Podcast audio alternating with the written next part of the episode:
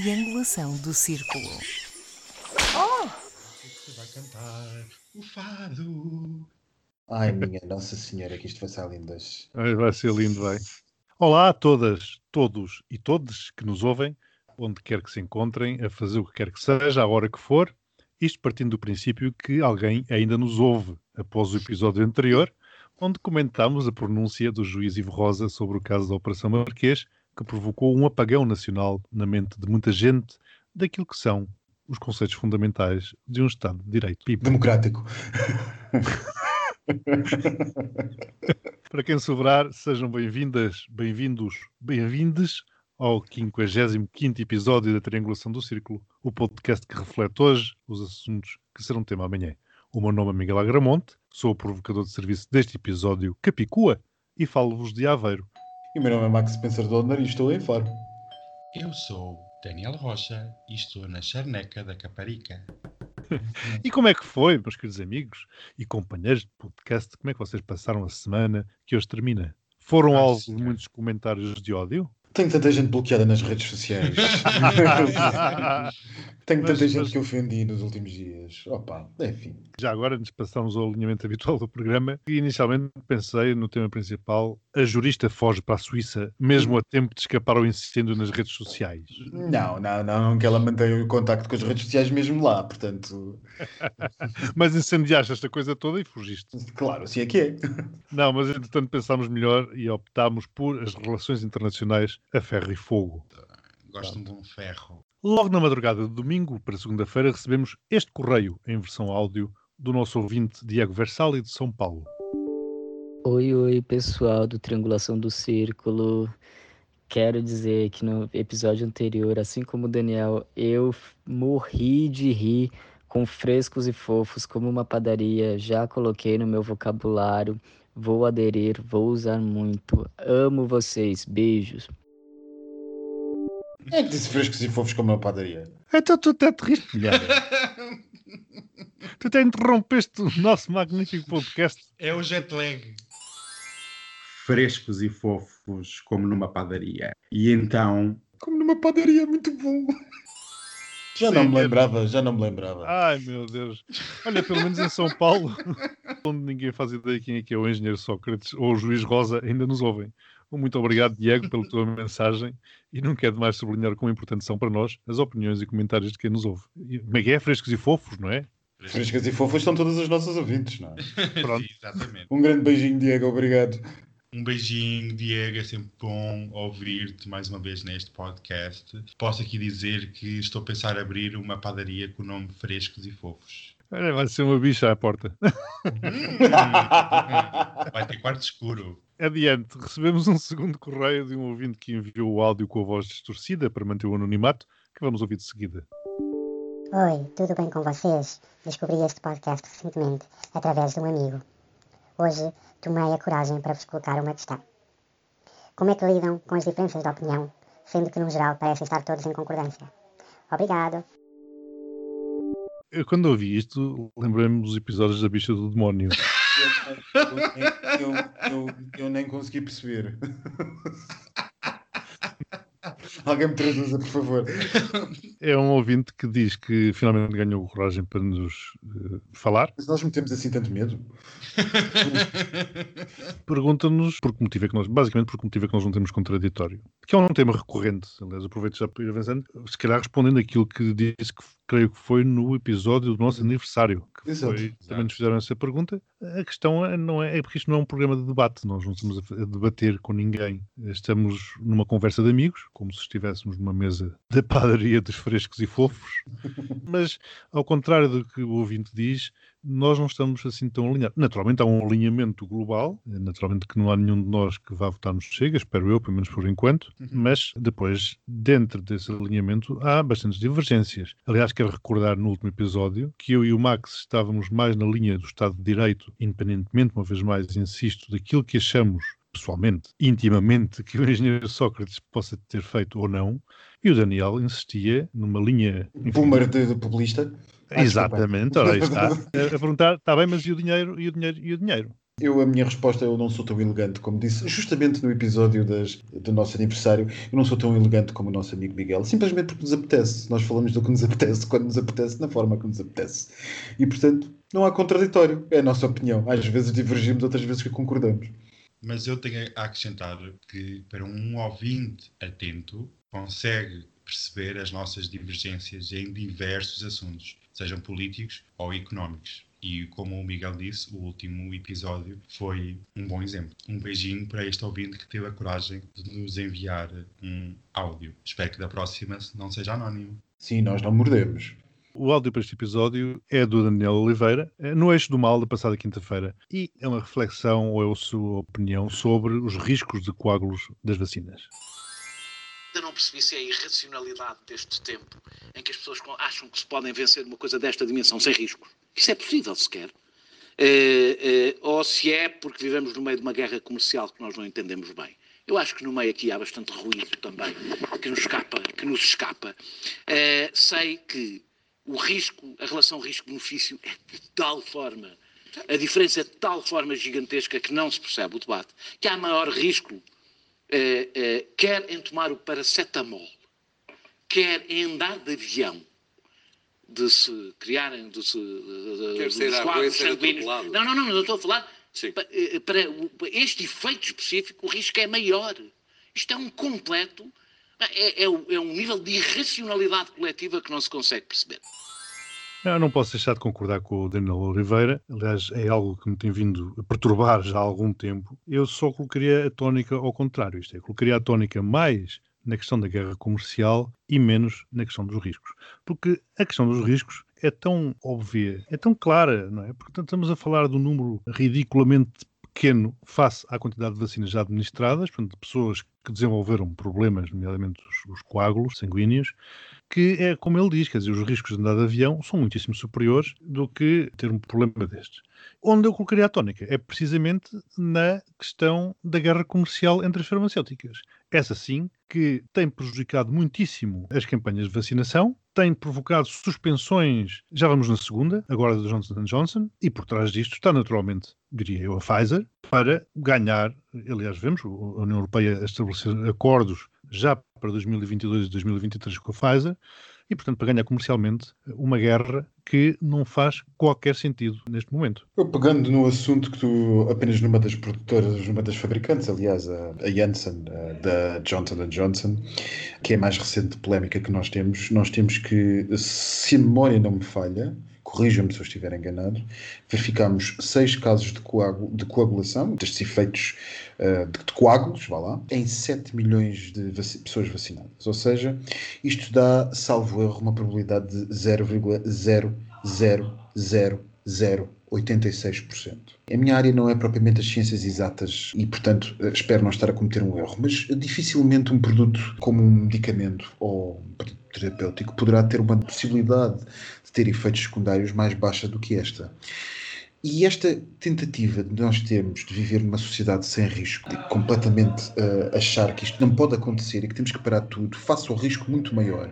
Como dizia alguém, um médico há uns dias, salvo erro na, na, na RTP, uh, o risco de se ter coágulos por Covid é imensamente superior ao risco de, de se ter coágulos por uma vacinação destas. Portanto, isto é absolutamente ridículo e Daniel Oliveira está carregado de razão. Mas o que a mim me choca, Max, é depois os poderes políticos irem atrás deste tipo de populismos. Porque o que manda são as redes e, e, e certamente que vocês, como eu, devem ter aturado já várias vezes as conversas, eh, enfim, sociais em que as pessoas nos dizem e tu vais levar a vacinas? Queres a vacina? E o próprio facto das pessoas perguntarem umas às outras isto quer dizer que há uma aceitação social que isto é uma questão passível de debate, que há riscos a ponderar. Pronto, e que os riscos são significativos. Há sempre riscos a ponderar, sobretudo. Uh, desde que dos dois copos de vinho que bebemos antes de nos metermos num carro, até uma vacina que resolvamos tomar, ou até um, um voo que resolvamos a tomar para determinado sítio. Há sempre risco para tudo. O risco necessariamente tem que ser intelectualizado e calculado. E 0,00086% não parece assim um risco tão grande é com certeza menor do que um blind date através do Grindr. Exatamente, exatamente. Realmente, como vocês dizem, existe risco em tudo na vida. Qualquer ato que nós eh, possamos cometer tem risco. Quando saímos da porta da, da nossa casa, corremos diversos riscos. Como diz o Daniel Oliveira, há muito ruído à volta das vacinas. Existem forças que nós desconhecemos e dados que não são passados para o público, porque realmente, como vocês aqui referiram, existe uma guerra surda, ou pública ou secreta, depende do ponto de vista, em relação às patentes, em relação ao dinheiro que vão receber da vacina. Realmente não vejo qual é o problema. Mais uma vez repito, todos nós corremos riscos desde que acordamos até nos deitamos, por isso isto é só mais um. E bem pequeno. E bem pequeno. Bom, e esta semana foi cheia de notícias calientes, tal como veremos de seguida. A Gazeta dos Dias Úteis. Segunda foi anunciado o Dexit, ou seja, a versão alemã de saída da União Europeia, como um dos pilares de campanha eleitoral do AfD, partido de extrema-direita alemão, que se reuniu no dia anterior em Dresden. A estratégia é anti-UE, anti-confinamento e anti-imigração. Na terça, Biden anunciou que irá retirar todos os soldados americanos do Afeganistão até o dia 11 de setembro próximo, 20 aniversário do ataque terrorista às Torres Gêmeas em Nova York, avisando os talibãs que responderá a qualquer ataque que possa acontecer. Trump pretendia que tal acontecesse já no dia 1 de maio. Na quarta, José Sócrates foi entrevistado na TVI o mesmo canal que, segundo consta, tentou silenciar enquanto primeiro-ministro. Numa entrevista cheia de interrupções de parte a parte, Sócrates afirmou que o juiz Ivo Rosa não o declarou corrupto e que as declarações de Medina foram de uma profunda canalhice. Quinta, devia ter sido o primeiro dia do SEA, Serviço de Estrangeiros e Asilo, substituto de parte das responsabilidades a cargo do CEF, que devia ter desaparecido no dia anterior, mas faltou um decreto-lei. Na sexta, vimos as imagens de mais uma execução de um membro de uma minoria étnica nos Estados Unidos da América, mais concretamente em Chicago. Adam Toledo, um rapaz de 13 anos, obedeceu às ordens do polícia que perseguia, levantou as mãos e, em 8 décimos de segundo, foi baleado no peito.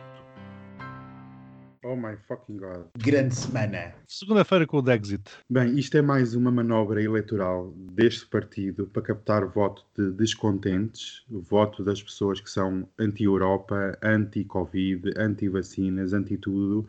Zero pontos, porque isto realmente, espero que isto não faça política na Alemanha, porque com a saída da Merkel as coisas podem mudar, o tabuleiro pode mudar e zero pontos, porque eu fico assustado. Só um aspecto positivo nisto tudo é que finalmente a AFD disse ao que vinha, porque toda a gente já sabia que a AFD tinha começado por ser justamente isto que se afirmou, mas ainda não tinha tido propriamente a coragem de o dizer tão claramente. E, portanto, eu não hesito em dar pontos positivos pelas mesmas razões que o Daniel, mas de facto isto é uma clarificação necessária e se calhar já vem demasiado tarde, porque a força motriz da AFD ainda existe, mas o seu ânimo está a baixar e a grande sensação da política alemã nos tempos que correm são os, os verdes, pelo Costa. Zero pontos.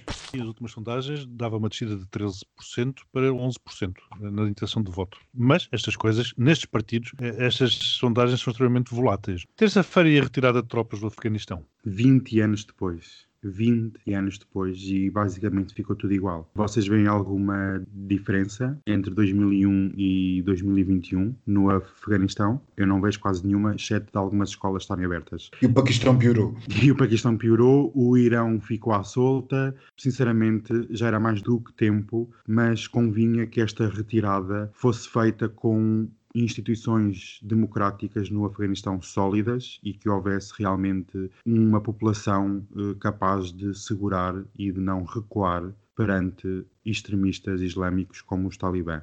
Vou dar, isto é um sentimento muito misto, porque vou dar eh, seis pontos, apenas porque a retirada é necessária, mas há muito para fazer e de certeza que ainda vamos ouvir falar muito sobre o Afeganistão nesta década.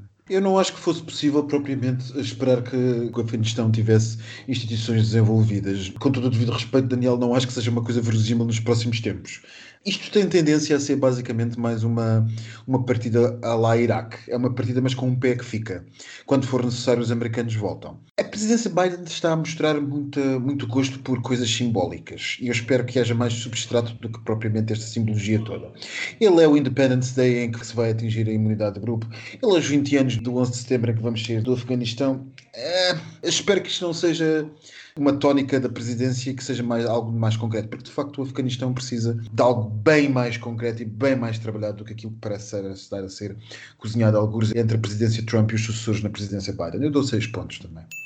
Uau. E na quarta-feira, José Sócrates na TVI. Sinceramente, eu vou ser sincero, eu vi a entrevista fora de horas, voltei para trás, porque estive a ver nesse dia a reportagem da SIC sobre um branqueamento de capitais. Posto isto, é preciso ter alguma lata, como, como estavas a referir, Miguel, voltar ao sítio onde ele disse que foi muito infeliz, neste caso que tentaram silenciá-lo. Vi que o, o José Sócrates continua a ser o político que sempre foi e o entrevistador não teve a pujança e a energia para dar a volta. Só tenho a dizer que é preciso muita lata mas é preciso mesmo muita lata para aquilo que foi dito na entrevista e não me alongo mais. Vou dar zero pontos porque foi um triste espetáculo de circo. O que eu acho é que o Sócrates, do ponto de vista estratégico, está a cometer um erro que é falar demais e aparecer demais. Ora, ele. Ele, ele, depois daquele, daquela sessão no tribunal, ele devia manter agora, acho eu, o low profile, devia estar caladinho, porque as coisas até não lhe correram muito mal, mas ele está nesta jornada ofensiva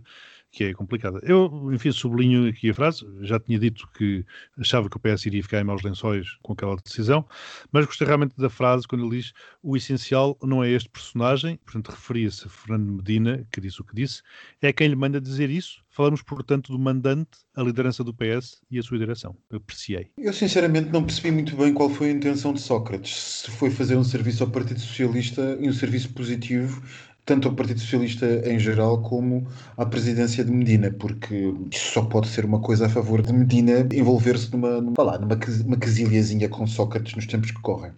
Eu preferia destacar uma coisa que, que eu acho fascinante, não será propriamente o termo, mas uh, interessante, que é a resiliência deste homem.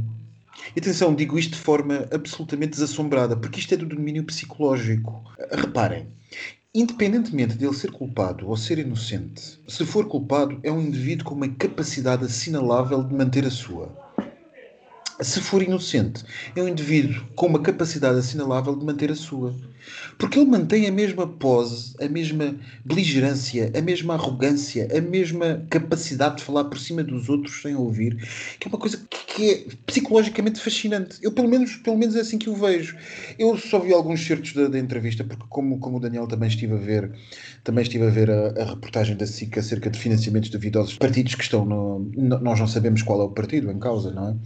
Os partidos, os, os partidos, não é, não os é partidos. Um... Nós não sabíamos na triangulação não temos falado disso já variedíssimas vezes. Mas adiante que não é isso que estamos a falar. E portanto, só fiz exatamente como o Daniel e andei para trás e andei a ver alguns, algumas partes da coisa. E aquilo que me deixou realmente, que me impressionou mais, foi esta capacidade que ele tem, que me fascina. E com isto não digo, ah, eu admiro. Não, não é isso que eu estou a dizer. Fascina-me como interesse do ponto de vista psicológico.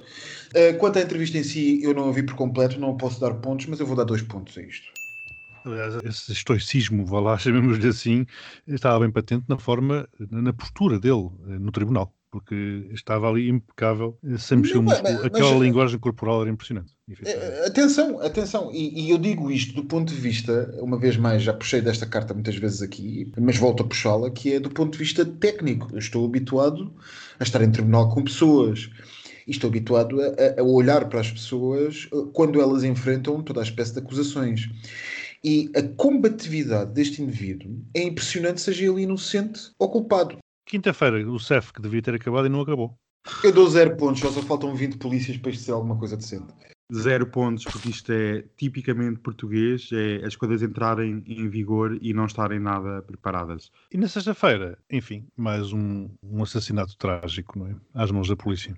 Novamente, volto a usar a mesma palavra, vergonhoso. Uh, isto é pandémico nos Estados Unidos. O Biden tem um, um novo projeto para alterar a situação não vejo que seja muito capaz, politicamente falando, apesar de haver uma grande maioria da população que aceita regras na compra e posse de armas, mas torna-se isto chega a um ponto que ficas quase anestesiado com notícias diárias de tiroteios e de vítimas Zero pontos.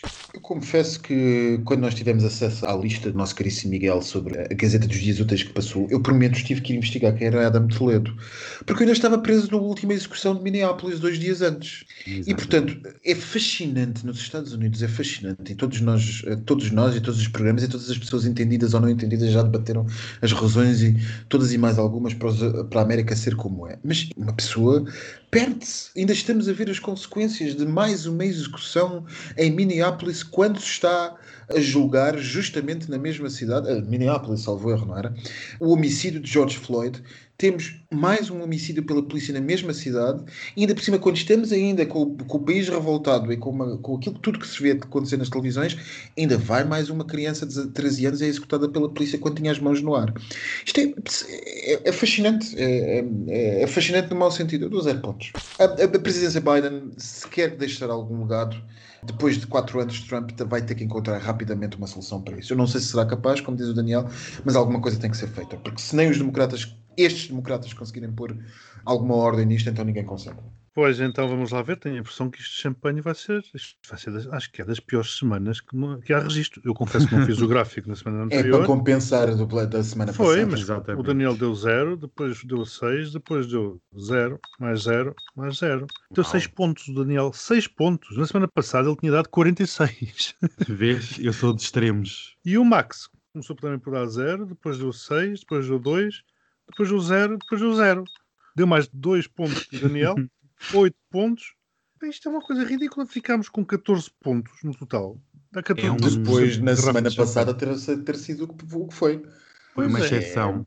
É, isto é. Mas isto é, acho que passou na semana passada para nós estarmos assim tão otimistas da vida. Eu, eu, isto é como aqueles fenómenos de, de, de, dor de barriga quando uma pessoa tem diarreia que passados os dias depois não consegue, tem prisão de vento. É mais ou menos isso.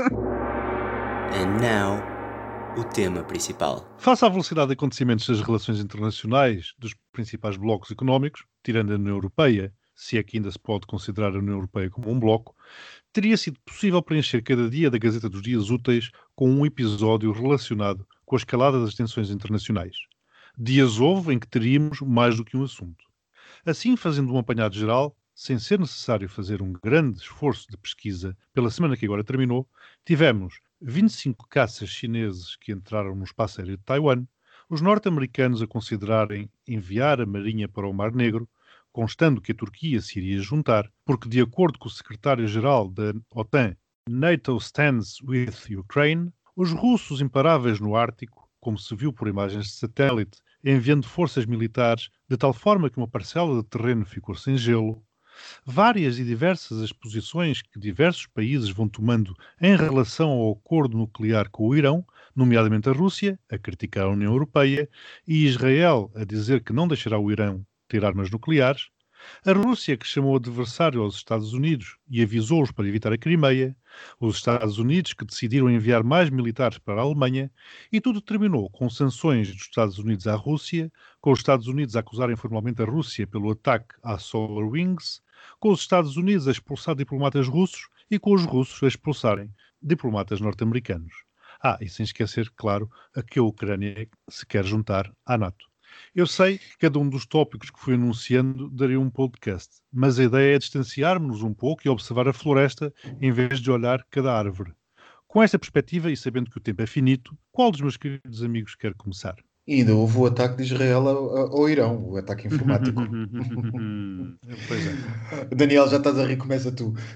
Bem, isto realmente, como nós já aqui tínhamos referido em episódios anteriores, vivemos um claro clima de Guerra Fria. Não é uma Guerra Fria que fica tudo parado, não. Estão todos os países, todos os blocos estão em total ofensiva, em provocação eu vejo muito no discurso político e até militar uma tentativa de apaziguar a tensão, de tentar pôr alguma água na fervura, passo a expressão, mas essas pessoas, essas pombas da paz não parecem estar a ser ouvidas, porque pela descrição que fizeste, Miguel, isto foi só apenas em cinco dias o mês ainda, ainda não acabou. Sim, mas e, e, tudo se desenrola a uma velocidade estonteante. A é. questão aqui também é, se, não serão isto, como acontece também nas, nas, nas, forças geológicas, não serão isto testes a Biden, não serão isto tensões... Exato,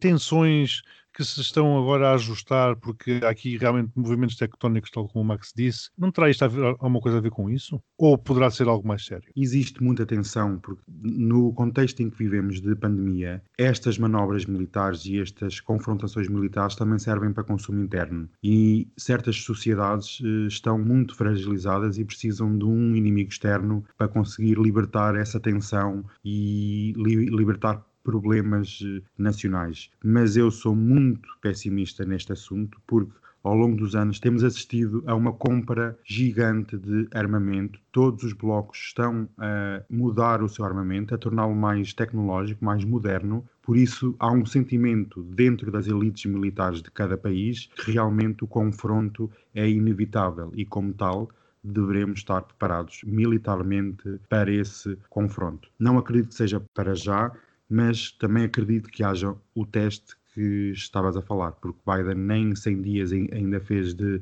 presidência e é preciso testar as águas e ver até onde é que ele pode ir e até onde é que há uma reação europeia ou, ou europeia e norte-americana com o bloco da NATO. Mas será que não foi a NATO ou a OTAN que acordou, Max? Eu não sei se foi a NATO ou a OTAN que acordou. Uh, por simplesmente aquilo que se passou é que os europeus agora sentem-se um bocadinho nada mais acompanhados com, com Biden.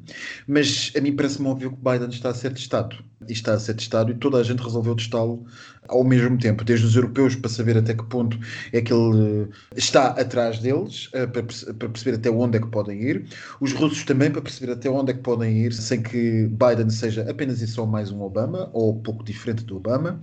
Uh, os chineses, daí deem aspas aspas com Myanmar, não nos esqueçamos disso, porque Myanmar continua, e é, parece cada vez mais óbvio, ainda ao início da, da questão nós tínhamos dúvidas, nós, observadores internacionais, entendidos aqueles que estão de fora, tinham dúvidas se a junta teria o apoio chinês, parece cada vez mais óbvio que o apoio chinês à junta é claríssimo e que é mais um teste à presidência Biden.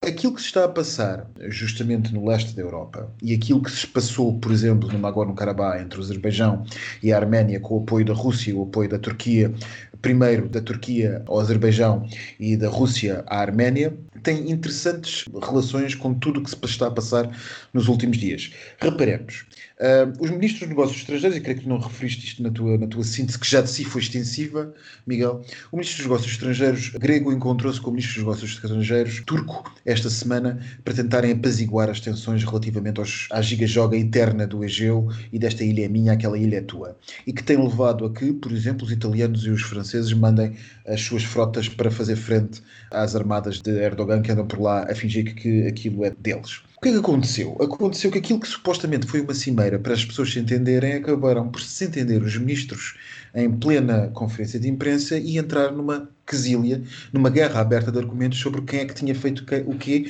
e quem é que tinha provocado quem. Ou seja, as, as tensões estão no limite. Esta mesma Turquia é a Turquia que, por causa da Crimeia e das minorias islâmicas, aliás, é este o argumento que usa, favorece Zelensky e quer ir à força toda para a Ucrânia, aconteça o que acontecer.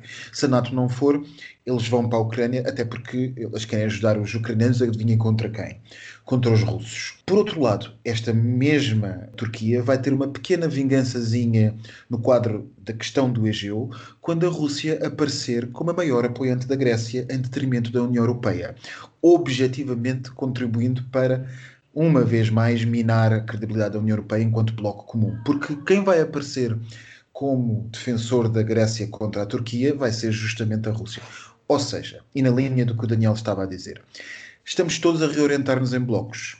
Há uma evidente guerra fria, não vale a pena a imprensa dizer que ela vem a caminho, ela já está aí, está tão forte como a outra. A corrida do armamento está fortíssima, os, confrontos, os confrontos por procuração, os pro, as proxy wars já estão todas aí, não há absolutamente diferença nenhuma da Guerra Fria à outra propriamente dita que nós tivemos. Já só falta mesmo um submarino russo à beira de Nova Iorque. E não achas que esta escalada está a ter uma velocidade estonteante? Porque o Daniel disse que não acredita que seja, pelo menos no curto, médio prazo. Não achas que isto denota, ou pode denotar, enfim, não sendo um teste ao Biden, não poderá denotar, enfim, uma tragédia qualquer acontecer precisamente no, no médio prazo? Na boa doutrina dos jogos e na boa, no saber milenar que os chineses tão bem conhecem na doutrina da guerra, nunca aqueles dois polos fariam o que quer que seja sem ter a certeza de uma vitória. Portanto, aquilo que eu vejo, aquilo que eu antecipo uh, de uma perspectiva mesmo puramente amadora, é que se vai manter uma lógica de guerras de procuração durante os próximos anos. As, como eu disse há bocado, as proxy wars. Isto vai continuar. E o interesse vai ser, uh, desde logo, para a Rússia fraturar a União Europeia e continua e está a consegui-lo muito bem. Cada vez, aliás, nós temos dado pontos sucessivamente à Rússia, porque parece que ninguém sabe como é que eles jogam, mas jogam sempre muitíssimo bem. E, portanto, a Rússia a fazer alguma coisa mais aberta, eu não acredito uh, que esta evolução do conflito ucraniano para uma guerra aberta e não para uma guerra híbrida, que chamaram os pequenos homenzinhos verdes, lembram-se os que entraram pela Crimeia adentro, sim, sim, que eram sim. os Little Green Men, como dizia a imprensa internacional, que ninguém sabia quem era, mas que eram óbvio que eram soldados russos. Este tipo de jogada à lá Estado nazi com a questão dos sudetas vai continuar. Por isso, simplesmente, o que, a, o, que a Rússia está a fazer é um testar da, da, da, resiliência de Biden, saber o que é que Biden faz perante isto. Se convence os europeus a mobilizar a NATO ou se faz um telefonemazinho como fez faz, para fazer mais uma jogada de, de appeasement, enésima, ou se por simplesmente não. Putin está a tentar perceber quem é que tem do lado de lá do Atlântico. Entretanto, o seu grande problema não é o outro lado de lá do Atlântico, é mesmo o Erdogan. Mas estamos a ver, enfim, mesmo esta nossa discussão aqui está a revelar isso. Estamos no eixo leste europeu, enfim, com os Estados Unidos também ao barulho. Uh, no entanto, aquele meu pequeno resumo começou com os 25 caças chineses a entrar em território de Taiwan. E tu, Daniel, uh, quando comentámos isto, creio que na segunda-feira, tu disseste e anda por lá também um navio militar norte-americano. Tu não achas que os chineses, aliás, o Max também falou nos chineses por causa da questão de Myanmar, que eu acredito que naturalmente tenham tido conhecimento da, da, situação que iria acontecer com a junta, porque de outra forma ninguém se atreveria a fazer uma coisa daquelas às portas da China, não é? Mais do conhecimento, desculpa, Miguel, mais do conhecimento. É óbvio que, eles, que a junta tem neste momento apoio chinês. Sim. E que o que, que, se passou com, com receber, com receber a, a líder da oposição, a, aquela senhora que já nós tentamos pronunciar várias vezes o nome, a, em Pequim, foi a Leite. A Leite foi basicamente uma jogada, pura e simplesmente para ganhar tempo e alterar as atenções. Mas tu não achas, Daniel, que isto está a servir muito bem os interesses da, Rússia, de, perdão, da China eh, ao o eixo deslocar-se aqui mais para o Ocidente e eles continuarem lá a fazer as suas, enfim, as suas manobras militares? Eu penso que num futuro conflito de maior escala não haverá fronteiras, não haverá Ocidente ou Oriente, será global. Por isso, quando nós falamos em escaramuças no leste europeu, terá consequências, sem dúvida, no Oriente, no Mar da China e em todo o Sudeste Asiático. O que eu tenho visto ao longo destes anos é, com o crescimento económico da China, o poder chinês começa a ser pequeno para aquele país e começa a expandir, primeiramente, e numa fase económica, onde ajudava países a construir estradas. Nós sabemos muito bem como é que a China usa o dinheiro e a dívida para subjugar os seus países, mas vejo que a China apresenta uma forma muito mais agressiva, mas suave, de estender a sua esfera de influência por todo o Sudeste Asiático, porque a estratégia norte-americana é criar como se fosse um colar de pérolas em volta da China. Se nós olharmos para um mapa e colocarmos as bases norte-americanas no Pacífico e no Sudeste Asiático, vemos que há um cerco completo à China e a China neste momento é maior do que o seu próprio território e precisa de se expandir e temos visto qualquer navio que navegue, seja onde for, um navio chinês, é visto como logo um motivo de agressão e preocupação. Quando eu falava que o conflito pode não ser uh, em breve, e concordo quando o Max disse que vamos ter longos anos de conflitos uh, por procuração, mas chegará um tempo em que isso acaba e não há outra forma de resolver a situação, porque esta ordem internacional que nós vivemos, com a situação da pandemia, simplesmente morreu e é preciso uma nova ordem internacional, um novo sistema financeiro, um novo sistema político. E esses sistemas só mudam com conflitos internacionais. Vimos o caso da Primeira Guerra Mundial, que pôs fim à hegemonia inglesa, e a Segunda, que trouxe a hegemonia norte-americana veremos, mas sem dúvida que o século XXI é um século asiático e é o século chinês. Bom, eu disse que realmente o tempo era finito e aí está, chegou ao fim, resta-nos apenas o tempo para. O postigo de Daniel. Olá, amigos, bem-vindos Eu vou já contar uma coisa muito triste para vocês. Eu não sei se vocês Segunda- repararam que eu tive. Segunda-feira abres serviços dentro de casa ou continua a ser Não, a GNR fechou uma esplanada. Ai, meu Deus. Mas estás em algum conselho de risco que andou para trás? Não, mas eu não percebi muito bem. Eu estava lá dentro, no escuro, e de repente começaram a me chamar: Daniel, Daniel, vem cá que vamos ser todos levadas. Veio a polícia, fechou, multou toda a gente. Eu não sei o que é que se passou e não estou para ver. Não sei se alguém estava a comer alguma sanduíche ou a beber alguma coisa. Mas pronto, tristemente. Mas aviso já, dia 19, abre portas. Cá para dentro. Uh, Vocês vão entrar, não vão? Que eu vou fazer uma mini festa para a semana. ai, já estou em pulgas. Vou ter uma decoração nova. Lá Hum, batida. E vou ter uns empregados que eu contratei a fundo perdido. O que é que são empregados a fundo perdido? É, são fornecidos por uma instituição de trabalho temporário e é fundo perdido, quer dizer que não são pagos. Ah, pensei que não tivessem fundo. Isso é para depois. Amigos, como todos sabem, a pandemia trouxe-nos muitas coisas más e uma delas foi a morte do príncipe Filipe, o marido da Isabelinha II de Inglaterra, né? como vocês todos sabem. Estava previsto, vejam lá, 800 pessoas, mas o Covid é faz destas, ninguém estava à espera e só podem ir 30. Vejam a diferença. 770 pessoas que eram para ir e não vão. Eu não sei como é que vou fazer, que eu tinha pensado fazer um live no meu Instagram, eh, não posso, porque como é que eu vou comentar 30 pessoas? Isso, desculpe, eu tenho mais que fazer. Sabes o que é que te digo? Os cardalhas de 25 de Abril é que deviam pôr os olhos na realeza britânica.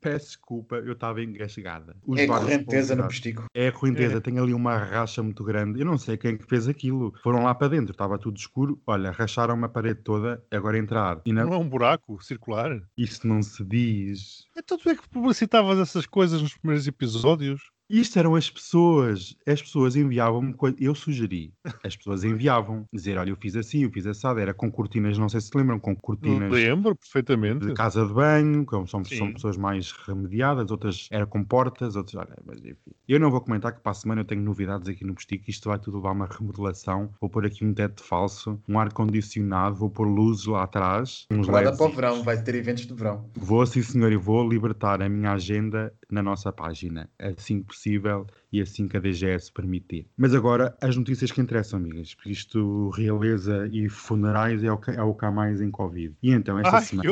Esta semana ficámos a saber que um antigo jogador de futebol norte-americano de Primeira Liga e antigo participante num programa de televisão muito famoso nos Estados Unidos, que é o The Bachelor, estamos a falar de Colton Underwood, deu uma entrevista esta semana no Good Morning America, onde revelou, e passo a citar, eu fugi de mim mesmo durante um longo tempo. Eu Olha, mais odiei um. então este moço, o Colton Underwood, que eu não conhecia, Chega. saiu do armário. Amigas, Ah. vão já Mas procurar. Não era aquele que dizia que ia ficar virgem até o casamento?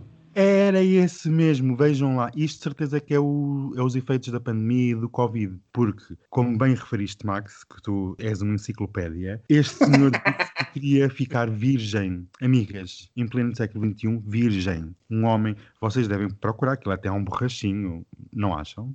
Eu Não sei, ainda não vi Não, foto. não, não, atenção, ele disse que queria ficar virgem quando andava com mulheres. Justamente aquelas mulheres foi proibido de se aproximar delas pelos tribunais na- norte-americanos, Ah, porque pelos vistos não as tratava muito bem. Bom, cada um tem o seu caso de armário, não é? Ai, meu Ai, Deus. meu Deus do céu, nós não precisamos desta sabem. gente aqui. Pois é, Ai, Precisamos, sim senhora, tu ainda não viste as fotografias dela que andam a circular sem nada, que logo vês que não precisas. Eu não queria comentar por aí, porque depois dizem que eu sou a ordinarona do podcast, como eu já ouvi recentemente. E não és? Uma coisa é ser verdade, outra- outra coisa é tu ouvires pela primeira vez e dizer assim: Ah, como te atreves? Mas depois pensas: Ah, sim, sim, até tens razão. E pior, não é só violência doméstica. É que a bicha teve Covid-19 e foi para as televisões todas dizer que se recuperou por causa da, da hidroxicloroquina. ou que é Ah, aquilo- é mais um trampista. Mais, é mais Ai, um trampista, não é? Olha, Portanto, mais um isto, programa prova, isto prova que uma, que uma barriguinha gira e uma barba gira e uns olhinhos azuis não são tudo, amigas. Se nos estão a ouvir, não são tudo. Não Nunca são foram. tudo. Ai, Olha lá, mas o que é que se passa aí, meu? Isso é um jantar? É uma festa? É o quê? Não digas por causa da. da- da- Não, é que sempre desconfio- ligas o microfone, vem um chavascal. O que é que se passa? é, é a televisão, está alta. É aqui uma coisa que está em off. É, é- é- é- essas, essas coisas da toca já sabem como é que é. TikTok. Revolução do Beijinhos para todas. Beijinhos. Beijinhos e até para a semana. Max, eh, isso são as bichas em tua casa, não é? São. Tenho umas quantas, mas não digo a ninguém, por favor, por causa do confinamento. Mas então faz o seguinte, desliga só agora o microfone enquanto eu, vou, enquanto eu leio a Gazeta, está bem? É o que eu tenho estado a fazer. É o que Ok. eu tenho estado a fazer. Tá, obrigado. Não, mas podes pôr aquela parte que eu disse do confinamento. é uma manobra eleitoral para que este partido consiga captar votos dos descontentes. O que é que ele está a comer? É isso, é isso que eu me estou a rir. Quem é que está a comer? És tu Não sei. ou o Max? Não, eu não sou, é o Max. Eu tenho um jantar em casa, era essa a, dif- a dificuldade que eu vos disse logo desde cedo. Desde cedo. isto está cheio de bichas, o que é que querem que eu faça? É um super spreader event isto. Uh, eu gosto disso. Sempre ligares o microfone. Parecia aqueles efeitos, parecia aqueles efeitos especiais de simulacros numa festa. Pois é, Olha, pode mas- ser. Mas estou mesmo, estou fechado ao máximo a ver se consigo ter algum silêncio, mas não. Lá fora já se vai nas não sei quantas garrafas. Ai meu Não, Deus. mas estavas a comer aí, porque ouvia-se um prato, ouvia-se uns talheres no prato, estavas a comer aí. Estou a jantar. Mas a gente, mas, lá, as pessoas estão a jantar, mas, mas não estão a jantar no teu escritório. Ou estão. Mas o escritório é ao lado da mesa. Então o jantar, a, a sala é mesmo ao lado do. do, do, do Ai, coisa. filha, mas tu convidaste umas pessoas sem maneiras nenhumas, porque eu ouvia os talheres a separarem nos pratos. Que Muito gente, bom, que gente bom. estranhíssima que tu te convidaste para aí. Olha que no meu tempo não era nada disso, era toda a gente com classe. Parece um casamento que vai ter. Espera aí que eu vou chamar uma pessoa. Ai meu Deus, o que é que vem aí? Ser o José Sócrates. Com a mala de dinheiro. Comida da chaminé. Estava tudo em casa do Max. Está difícil, deve estar longe a pessoa. Apareceu do barco de Marrocos. Acabou de chegar. Ou no helicóptero do amigo. Olha no, no Val do Lobo. Acabou de chegar. Ali ao lado.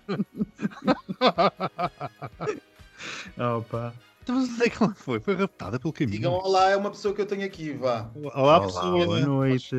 Olá. Olá. Eras tu que estavas a bater com os talheres no prato? Não! Estão a ver quem é esta pessoa? Não, já reconheceram? Eu não, porque ver não estou a ver, mas ouvir, ora falar mais um bocadinho. Eu digo-vos assim, Albufeira. Espera, olá às vozes mais sexys dos podcasts. Ah, foi aquele que nos chamou vozes sexys. Eu... pronto, pronto. Tá Olá, meu querido. Olá. Olá. Boa noite. Boa noite, boa Então, noite. queres o número de telefone? É isso? Bem, amigas, pronto, eu vou voltar ali para, para entreter as minhas Olha, contas. espero que a comida não tenha arrefecido no prato, sinceramente. Não, agora vou para a sobremesa número 2. Qual é que é? Morangos com chantilly. Uh. E vinagre balsâmico. Ai, Ah, isso eu nunca experimentei. Ai, é uma delícia. Então vá, beijinhos. Beijinhos, Um bom beijinhos. Tchau, tchau. Olha, eu amanhã vou-te ligar. Liga à vontade, filha, quando quiseres. Ok. Quando eu acordar, eu atendo tudo.